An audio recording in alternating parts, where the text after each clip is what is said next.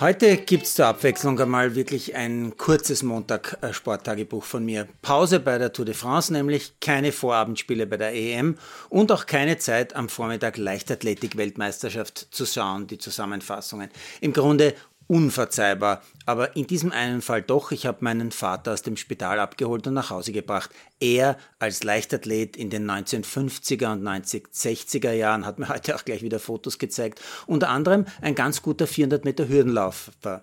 Hat natürlich noch im Spital, er war dort wegen Hüftproblemen, die leider nicht wirklich behoben wurden, hat also die Zusammenfassung der Nacht natürlich konsumiert auf OF Sport Plus und mich dann sogar angerufen und mich gefragt, ob ich eh auch schaue und dass sie sich gerade zum 110 Meter Hürdenfinale bereit machen, wo ich doch mal ein 110 Meter Hürdenläufer war. Worauf ich mitten in der Stadt das Handy zücke und gerade zum ersten Fehlstart zurechtkomme. Und schon ist der erste von drei Amis aus dem Rennen, bevor es gelaufen ist. Dann noch ein Fehlstart, wieder Diskussionen und wieder trifft es einen US-Sprinter.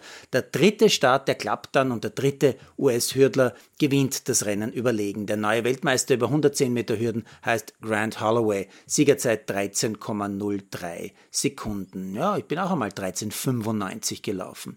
Um die Disqualifikation von Topfavorit Devon Allen war noch lange Diskussion äh, dieser dritten Leichtathletik Leichtathletiknacht. Der Bursche war laut elektronischer Startvorrichtung um genau eine Tausendstel zu schnell. Ja, das ist bitter. Übrigens in jenem Stadion zu schnell, in dem er auch als Footballer tätig war. Er wollte nämlich als erster Hürdenweltmeister als Wide Receiver in die NFL wechseln. Wird leider nix, einstweilen zumindest nix draus. In dieser Nacht war auch Lukas Weißheidinger in der Diskusquali am Start mit einem Versuch von 66,51 Meter, hat es direkt fürs Finale geschafft. Äh, für eine Medaille wird es aber ganz eng, würde ich sagen. Schon in der Quali haben nämlich, wenn ich richtig gezählt habe, sechs Werfer mit besseren Weiten als Weißheidinger aufgezeigt. Und dann war noch was, fünftes WM-Gold für Shelley Ann Fraser Price über 100 Meter. So oft hat noch nie eine Frau die 100 Meter bei einer Weltmeisterschaft gewonnen.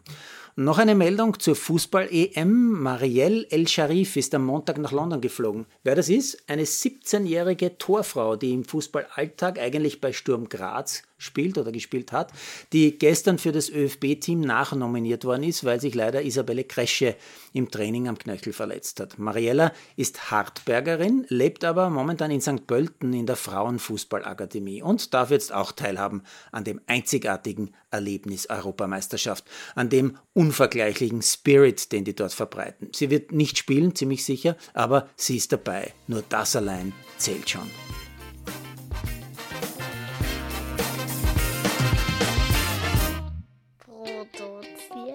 Malderino Chiesens.